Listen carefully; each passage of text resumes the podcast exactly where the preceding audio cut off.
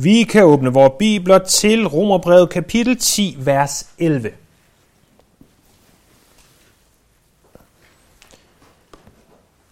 Her læser vi, for skriften siger, ingen som tror på ham, skal blive til skamme. Ingen, der tror på ham, skal blive til skamme. Øh, vi er stadigvæk ved at se på, hvad sand frelse er. I i kapitel 10 har vi i øh, de første to vers set, at sand frelse er, at der er både varme og lys. At der er en kærlighed til Jesus, varme. Og der er et lys, en forståelse, en vis grundforståelse. Øh, vi har også set i vers 3, at øh, sand frelse er en og alene retfærdiggørelse ved tro. Vi har også set, at sand frelse, vers 4, giver os det rette forhold til loven.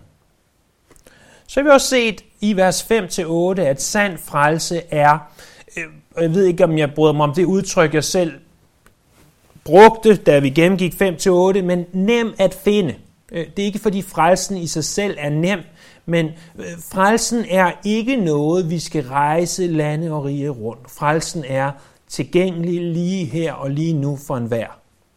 Øh, det er det, det betyder. Og så har vi de sidste fire søndage set i vers 9 og 10, at sand frelse er øh, troen på den rette Jesus. Det er troen på opstandelsen. Det er, at Jesus er herre i dit liv, hvilket vil sige, at det er ham og ingen andre, der bestemmer. Det er sand frelse. I, I dag, der ser vi et af resultaterne af sand frelse. Nemlig, at vi kan stå uden skam over for Gud. Teksten til i dag er egentlig ganske simpel. Vi kan dele den i tre. For det første, hvad skriften siger. For det andet, det er at tro på ham. Og for det tredje, at der er ingen skam. Så tre simple ting. Lad os se på dem sammen. For det første står der, skriften siger. For skriften siger. Paulus han refererer her til et vers, som han tidligere øh, i kapitel 9, vers 33 også har refereret til. Prøv at se der i slutningen af kapitel 9. Den, der tror på ham, skal ikke blive til skamme. Fuldstændig samme vers refereres der til, og faktisk Peter i sit øh, første brev, andet kapitel, 6. vers, refererer også til det her vers. Øh, det vers, de refererer til, det er et vers tilbage fra Esajas kapitel 28, vers 16. Så prøv at slå op i Esajas kapitel 28 en gang.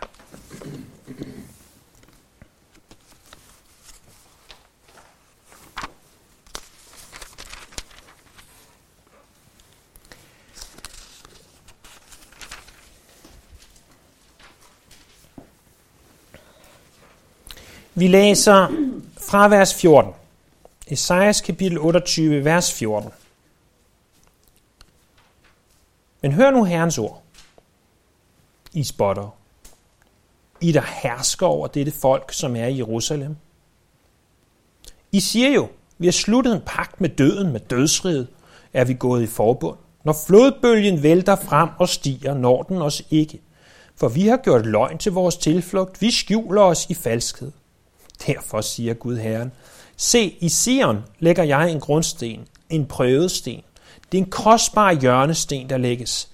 Den, der tror, skal ikke være urolig. I vers 14 og 15, her er Esajas 28, der for det første siger Esajas, hør nu Herrens ord. Og så taler han, tror jeg, sarkastisk. For ingen vil sige det, som står her.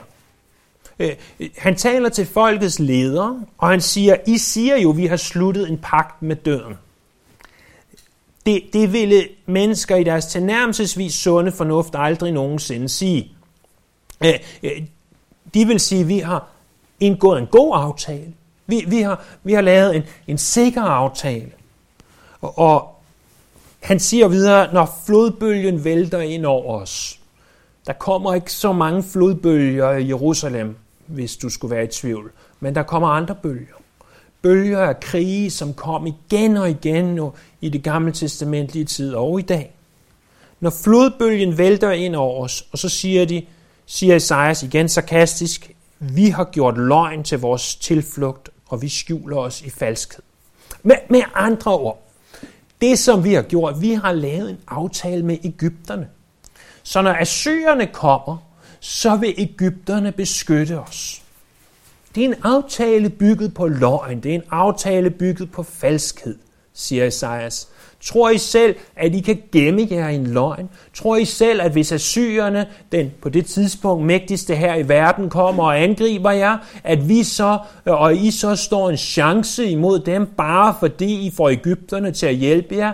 Det er en løgn, det er en løgn, det er en løgn. Så siger han, men i stedet for, i stedet for at stå fast på det her, i stedet for at stå fast på Ægypterne, i stedet for at stå fast på den falske løgn, I lever i, så tænk over det her, at i Sion, og Sion er et andet navn for Jerusalem, lægger jeg en grundsten, en sten, der er prøvet, øh, og det er en kostbar hjørnesten, der lægges. Og den, der tror på, øh, tror på den og tror på ham, skal ikke være urolig. Øh, hvad er det, han siger om den her sten? Han siger for det første, at det er en grundsten. Hvad er en grundsten? Jamen, det er fundamentet. Det er det, som alt andet er bygget på. Det er ligeledes en prøvet sten. Det er en sten, der har gennemgået en masse. Hvis vi taler stenbygning, så vil det være en sten, som havde været mejslet på i lang tid. Men det er også en kostbar sten. Sten, der har været mejslet på i lang tid, er en kostbar sten. Men det er en kostbar sten, fordi det er en hjørnesten. Det er en sten, fra hvilket alt andet skal stemme og matche og bygges. Derfor er det mere kostbar end alt andet. Han siger, på grund af det, på grund af, at der er den her sten, som jeg har lagt i Sion, så behøver I ikke være urolige. Den, der stoler på den her sten, behøver ikke frygte fremtiden, siger Esajas. Han behøver ikke frygte, når der kommer assyrer, eller babyloner, eller romer. Og, og vi kunne have tilføjet i de sidste 400 år for vores eget land, vi, vi behøver ikke frygte, når der kommer svenskere. Det gør jeg ikke i dag, men for 400 år siden kunne man have frygtet svensken eller for ikke engang 100 år siden tysker. Eller måske i dag er der nogen, der frygter, der kommer russer. Men, men du behøver ikke være urolig, siger Herren her til Israels ledere. Fordi der er et fundament, der er en grundsten på, hvem vi kan bygge. Det som Paulus, nu er vi tilbage i Romerbrevet kapitel 10 igen, det som Paulus han forsøger at gøre klar, det er, at den her grundsten, det her fundament, det er ham på hvem vi skal tro. Og at det som Paulus også gør, han siger, det at være urolig, det som Esajas bruger som ordet urolig, han siger, du behøver ikke være urolig. Det er mere end bare ikke at være urolig. Hvordan er man urolig? Jamen, hvis vi ved, at fjenden banker på vores dør, hvad er det så, vi gør? Så går vi hele tiden hen og kigger ud af vinduet og siger, kommer han. Vi løfter måske op i gardinet. Vi, vi sikrer os, at alarmsystemerne kører. Vi, vi, vi gør alt muligt, hvor vi, vi kan ikke sidde stille. Vi er urolige. Og, og, og det er det billede, Esajas bruger. Paulus tager billedet ved Helligånden, fordi vi husker, at hele skriften kommer fra Gud. Han tager billedet skridtet videre og siger, ikke bare behøver du ikke være urolig. Du behøver ikke føle nogen skam. Du behøver ikke føle nogen skam. Du kan stå helt uden skam. Så det er den første ting, hvad skriften siger. Den anden ting er, at vi må tro på ham. Skriften siger, ingen som tror på ham, Ingen, som tror på ham. For det første, så er det her ikke noget nyt. Øhm, ingen, som tror på ham, det er fuldstændig en fortsættelse af vers 9 og 10. Prøv, prøv en gang at se, hvordan sammenhængen er. Øh, hvis du har dronningens bibel, det er stadig dronningens bibel, det er trods alt hende, der har autoriseret den selv, om vi har fået en konge. Øh, hvis du har den, så prøv at se, hvordan vers 10 slutter. Med hjertet tror man til retfærdighed, og med munden bekender man til frelse, komma, for skriften siger. Det er en fortsættelse af det, der bliver sagt. Det, det, er ikke, det er ikke fordi, at der nu begynder noget helt nyt. som resultatet af, at du med øh, hjertet tror på opstandelsen, at du med, derved tror til retfærdighed, og du med munden bekender til frelse, så bliver du frelst. Det er her er selvfølgelig, når han siger, den som tror på ham, det er det elgamle evangelium. Det er det evangelium, som Adam troede på, det er det evangelium, som Abraham troede på, det er det evangelium, som Moses troede på, som Esajas troede på, og som David troede på. Det er det evangelium, som Jesus han udlevede. Det er det evangelium, som Peter forkyndte, som Johannes forkyndte, og som Paulus forkyndte. Det er det evangelium, som Augustin forkyndte, øh, som Luther forkyndte, og Calvin forkyndte, og Spurgeon forkyndte. Og det er det samme evangelium, som vi forkynder i dag. Det er ikke noget nyt, det her. Det her med at tro på ham. Øh, det er sandheden om, at hvis du med din mund bekender, at Jesus er Herre, og dit hjerte tror, at Gud har oprejst ham fra de døde, så skal du frelses. Det er det evangelium. Det er ikke noget nyt. For det andet, så er det en fast tillid til ham. Vi har som sagt i mange forgangne søndage talt om, hvad sand frelse er. Og der er visse ting, vi må tro på. Vi har for eksempel talt om, hvordan at vi som kristne tror på, at der er en jomfru-fødsel, eller vi kaldte det jomfru-undfangelse, for at gøre det lidt mere spidsfindt. Det, det, det har vi talt om, at det er en af de ting, vi må tro på. Vi må tro på, at, at Jesus han er sand Gud og sand menneske. Det, det må vi også tro på. Men, men vi må passe på. For det er jo ikke læren om jomfrufødsel. Det er ikke læren om opstandelse. Det, det er ikke engang læren om korset, der frelser os. Det er ikke læren i sig selv, der frelser. Det er ham, der frelser. Det er ham, der er frelser. Så, så det er ikke fordi, at vi har tillid til, at jomfrufødslen er sand. Eller vi har tillid til, at opstandelsen er sand. Nej, vores tillid, vores faste tillid, som Hebræerbrevets forfatter i kapitel 11, vers 1 kalder tro. Vores faste tillid er ikke til nogle læresætninger, hvor en vigtige de måtte være. Vores faste tillid er til ham. Frelsende tro er at stole på ham. Det er at sige, han er hjørnestenen. I mit liv også.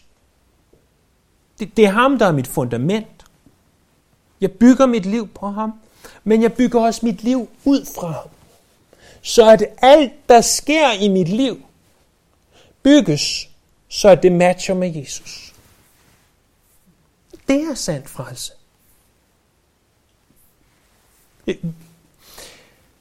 For det tredje, så vil jeg så godt understrege, at det er ham, vi må tro på.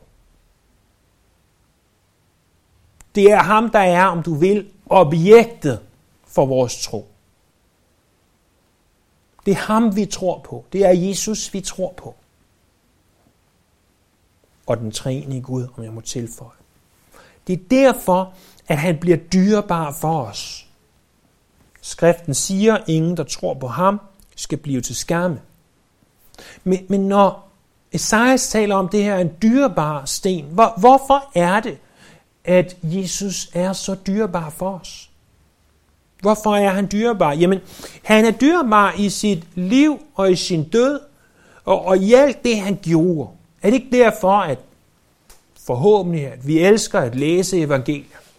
Ikke bare fordi, at de er velskrevne, og, og det er en interessant historie, fordi det er noget genkendeligt. Jeg tror, der er en anden grund til, at vi elsker at læse evangelierne. Fordi de gør Jesus så tydelig for os, og hans liv så klart for os. Vi elsker også at læse alle andre dele af Bibelen, for de vidner også om ham. Men evangelierne i særdeleshed gør det klart for os. Er det ikke også derfor, at vi elsker i en eller anden grad at fejre jul og påske? Fordi vi mindes Jesus. Er det ikke derfor, at vi elsker og mindes alt det, han gjorde? Øh, for de af os, der er så privilegerede at få lov til at, at rejse til, til Israel på et eller andet tidspunkt, øh, er det ikke derfor, at vi elsker det, fordi vi kan tage det sted hen, hvor han gik og, og se nogle af de samme ting, som han så? Vi elsker alt omkring Jesus. Men det er ikke bare hans liv og død, der er dyrebare. Hans navne er også dyrebare. Hans navn, Jesus, som betyder Jave frelser. Prøv at overveje, hvad det betyder. At den, mit navn er den almægtige Gud, Jave, jeg er den, jeg er, frelser. Hans, et andet navn eller titel, der bruges om ham, er Messias. Det er også underfuldt. Eller at han er fredsfyrste. At han er underfuld rådgiver. At han er alfa og omega. At han er herlighedens herre. Ikke bare hans navn er underfuld, hans embeder er underfuld. Vi taler om, at Messias er en opsummering af hans embede, og det er, at han er profet, præst og konge. Han er profet, der forkynder vejen til Gud. Han er præst, der skaber vejen til Gud, og han er konge, der regerer som Gud. Det er dyrebart for os. Han er i det hele taget dyrebar. Øh, mere end dyrebart for os, end, end den han er, og det han har gjort, og, og hans navne, og, og alt det, der, der tror jeg, at for den kristne, der er han dyrebar. At han, treenighedens anden person, elsker dig. Han ønsker fællesskab med dig. Han ønsker at være den mest fantastiske ven og den mest utrolige livsledsager, og også den mest vidunderlige konge. Han er dyrbar. Så vi har set to ting indtil videre. Vi har set, hvad skriften siger fra Esajas kapitel 28, vers 16. Vi har set for det andet, at vi må tro på ham. Nu har vi set den sidste og tredje ting. Det er, at der ikke er nogen skam. Ingen, der tror på ham, skal blive til skamme. Hvad er skam? Øh, selve det græske ord, der ligger bag det, som vi læser her, det er der faktisk kun 13 gange i det nye testamente. Øh, en af de gange, det fremkommer i Romerbrevet kapitel 5, vers 5. Øh, her skriver Paulus, det håb gør ikke til skamme. Øh, ordet kan oversættes med, det er øh, med skam eller være skuffet, og vi husker også fra Esajas 28:16, at der blev det fortolket som at være urolig, altså en, der ikke kan sidde stille på grund af en overhængende far. Hvis man slår op i den danske ordbog, og siger, hvad betyder ordet skam på dansk, så øh, kan det defineres som en ubehagelig følelse af ydmygelse, skyld eller flovhed, fremkaldt af bevidstheden om at have gjort noget forkert eller pinligt. Noget, der desværre ikke ses meget i vores samfund længere. Øh, skam kan være noget, du føler, fordi du har gjort noget forkert.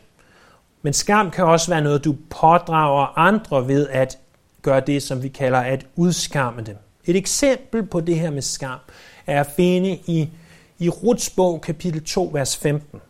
Det er der, hvor at Ruth hun går og samler aks. Og så siger Boas til sin mænd, at, at I må ikke forulempe hende. Men det ord, han egentlig bruger, er, I må ikke udskamme hende. Altså, I må ikke gå hen og gå, sige noget grimt til hende, eller endnu være gøre noget grimt ved hende, så der bliver bragt skam over hende. Så det er en måde, hvorpå ordet bruges. Men der, hvor jeg egentlig gerne vil lande den her, det er helt tilbage i de første kapitler af første Mosebog. Så prøv at slå op der. Første Mosebog, kapitel 2.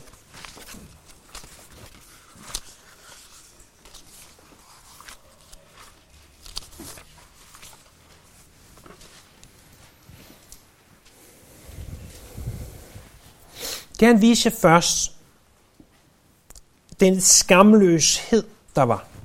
Prøv at se der i kapitel 2, vers 25 af 1. Mosebog. Adam og hans kvinde var nøgne, men de skammede sig ikke. Hvorfor var det, de ikke skammede sig? Øh, det, det har intet fysisk at sige. Øh, intet. Det, det er ikke fordi, at Adam var veltrænet, og at, at Eva aldrig havde født nogen børn, så hun havde ingen strækmærker. Eller, det, det havde slet, slet ikke noget med sådan noget at gøre. Det er intet. Intet. Hvorfor? Det er noget meget dybere. Jeg tror, forklaringen er at finde over i vers 8 af kapitel 3, hvor vi ser, at ved aftenstid hørte de Gud Herren gå rundt i haven. Jamen, de skal vi ud fra kapitel 3 i særdeleshed konkluderer, gik aftentur sammen med Gud. Det er jo et ganske vild og vidunderlig tanke. Og, og de kunne gå sammen med Gud, uden at skamme sig helt nøgne. De havde ikke behov for noget at dække sig til. Og igen, lad være med, selvom vi godt ved, hvad det vil sige at være nøgen, så lad være med at tænke over det, at i, i, som at det fysiske i det. Tænk over det i det indeni. De behøvede ikke noget, for det, pointen kommer lige om lidt. Der var ingen skam. De kunne vise over for Gud fuldstændig som de var. De kunne stå der og sige, her er jeg Adam, jeg behøver ikke skamme over noget, jeg kan gå sammen med dig. Men så sker der noget, det er den anden ting. Det er, at de bliver skamfyldte. Fordi mellem kapitel 2, vers 25 og kapitel 3, vers 8, der sker noget. Der sker selvfølgelig det, som vi kender som syndefaldet, og pludselig er de fyldt med skam. Og prøv at se øh, i vers 10 af kapitel 3. Øh, Gud Herren kaldte på Adam og sagde, hvor er du? Og Adam svarede, jeg hørte dig i haven og blev bange, fordi jeg er nøgen, og så gemte jeg mig. Og så siger Gud, hvem har fortalt dig, du var nøgen? Og så udspiller hele historien Adam har nu syndet. Og det er ikke fordi, at han er nøgen og har forsøgt at dække sig til med finblade, at han skammer sig. Han skammer sig, fordi der pludselig er synd i hans liv. Igen, lad være med at tænke på det fysiske her. Det fysiske er blot et billede på det, der er i Adam nu. Synd. Det, der er i Eva. Synden. Så prøv at se over i vers 21 af kapitel 3. Gud Herren lavede skintøj til Adam og hans kvinde og gav dem det på. Så eh, interessant nok ser vi i vers 7, at de forsøger at tage nogle finblade, sy sammen og dække sig med dem. Jeg har ikke prøvet det, og heller ikke tænkt mig at gøre det, ikke engang for forsøget. Men nogen siger, at finblade, det skulle klø helt forfærdeligt. Og det her, det er jo selvfølgelig et billede på, at hvis vi forsøger at dække os selv til, skjule vores egen synd, øh, så gør vi så noget dumt noget, som at dække os med finblade. Men Gud gør det, at han giver dem noget skintøj på. Hvordan får man skintøj? Det er altså ikke kunstigt fabrikeret på en eller anden fabrik ude i Kina. Skintøj er fra et dyr. Og hvordan får man skinnet af et dyr? Man slår det ihjel. Og hvad gjorde Gud her? Han slog dyr ihjel for at dække Adam og Evas skam.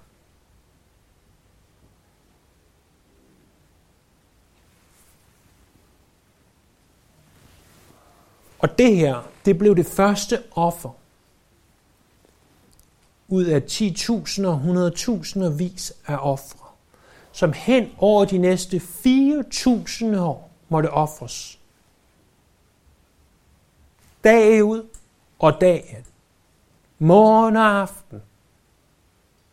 Til helligdage, til specielle dage, i enhver anledning, hvor du havde syndet, så må de her dyr ofres for at dække over skam. Men så, da Jesus dør på korset, så står der i Hebræerbrevet kapitel øh, 12, vers 2, han kom til korset uden at ense det skam. Korset var et skammens kors, som du vil. Og Jesus hænger der og gør det, som Adam og Eva ikke længere kunne. Efter hvad, hvad vi læser i evangelierne, så hang han der nøgen. Til skam for ham. Og, og bare, ikke bare synden, men også skammen på sig den dag. Således, at det, som vi læser i Romerbrevet, kapitel 10, vers 11, må være sandt. At enhver, som tror på ham, skal ikke blive til skam.